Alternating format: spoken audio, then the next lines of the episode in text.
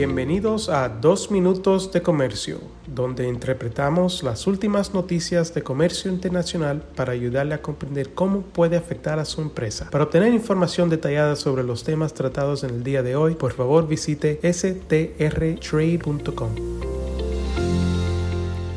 Hola, mi nombre es David Olave, soy un abogado y asesor de política comercial en Washington, D.C.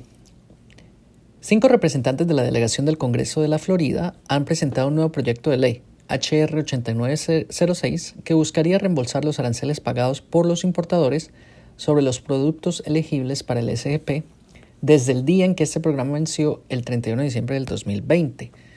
Países en Latinoamérica que son elegibles para las preferencias arancelarias del SGP incluyen Argentina, Brasil o Ecuador. El proyecto de ley que se presentó no renovaría el programa nuevamente, solamente buscaría reembolsar los aranceles que se han pagado. Aunque la comunidad empresarial sin duda preferiría una extensión del programa con la renovación, este proyecto de ley es visto solamente como una solución provisional para hacer que los importadores reciban devoluciones debido a la falta de progreso en las discusiones del Congreso, Congreso sobre la reforma del programa. De hecho, hay, ya van casi 640 días desde que expiró el programa SGP. Cada día empresas, muchas de ellas pequeñas y también los exportadores que eh, producen esos eh, productos, han estado pagando impuestos adicionales al gobierno en forma de aranceles por bienes que normalmente calificarían para los beneficios arancelarios especiales en el SGP. Pero no se ha podido hacer nada porque los líderes del Congreso han estado debatiendo la mejor manera de reautorizar el programa. En general, el SEP no es controversial, pero algunos en el Congreso quieren que el programa incluya más condiciones para ayudar a mejorar los problemas sociales en los países que reciben estos beneficios preferenciales. Y en esa disputa ha habido ahora un estancamiento. Lo irónico, por supuesto, es que al no tener ningún programa de SGP hoy en día, Estados Unidos no tiene ya ninguna influencia en lo que ese programa puede proporcionar para influenciar los cambios en otros países.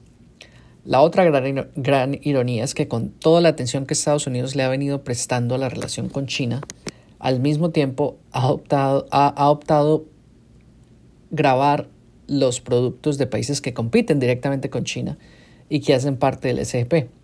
Y de esta manera han disminuido el impacto de las desventajas económicas competitivas que los aranceles adicionales ejercen sobre China. No sabemos aún si esta nueva versión del, proyecto de ley del SGP, que está despojada de la reautorización y la reforma, vaya a ser aprobada por el Congreso. Lo que sí es cierto es que no es muy probable que se tomen medidas eh, del SGP hasta después de las elecciones. Si llega a haber un ganador claro después de noviembre, esto puede crear un incentivo para que la otra parte llegue a un acuerdo. Y creo que parte de ese acuerdo va a incluir todo, es decir, una reforma, un reembolso y un nuevo periodo de preferencias por un par de años. Por lo que este nuevo proyecto de ley que solo busca el reembolso tal vez no va a llegar muy lejos. Ya veremos. Muchas gracias. Con profesionales en nueve oficinas, Sandler Travis Rosenberg es la firma de abogados más grande del mundo dedicada a asuntos legales de comercio internacional, aduanas y exportación.